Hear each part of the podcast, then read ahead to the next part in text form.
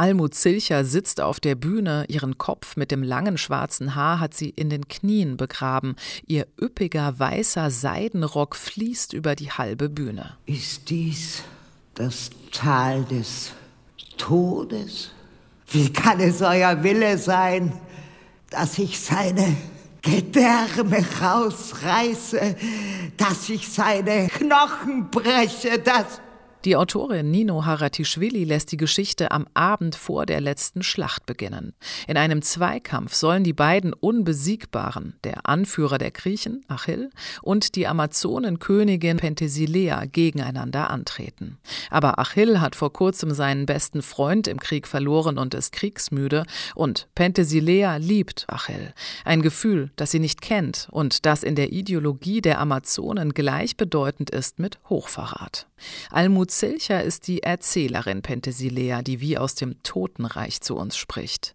Die georgische Schauspielerin Eka Nicharadze gibt die lebendige Penthesilea, die, das ist der Clou dieser Besetzung, als fremde Amazone eine andere Sprache spricht als Manuel Haders Achill.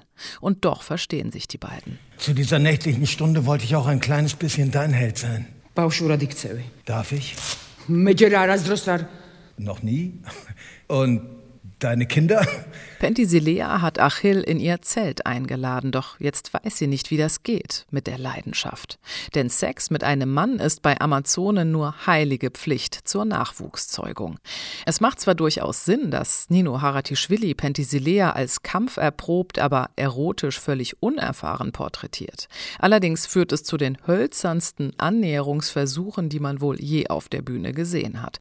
Interessanter als die verkorkste Erotiknummer unterm Fallschirm großen Seidenrock von Almut Zilcher ist die Kriegsthematik im Stück.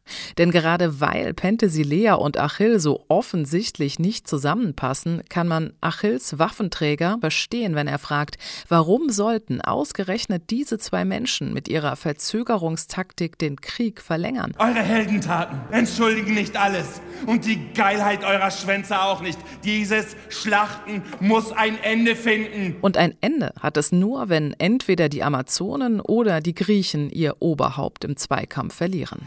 Tausende tote Kinder, mit deren Leibern die Straßen Trojas gepflastert sind. Ich habe sie gezählt. Und so unterläuft der Inszenierung, was vermutlich nicht ihre Absicht war. Achilles und Penthesileas Verantwortung für den Krieg wirkt deutlich einleuchtender als ihre Liebe füreinander. Denn die, das bleibt die zentrale Schwachstelle des Abends, ist trotz aller großer theatraler Gesten nicht zu spüren. RBB 24 Inforadio vom Rundfunk Berlin-Brandenburg.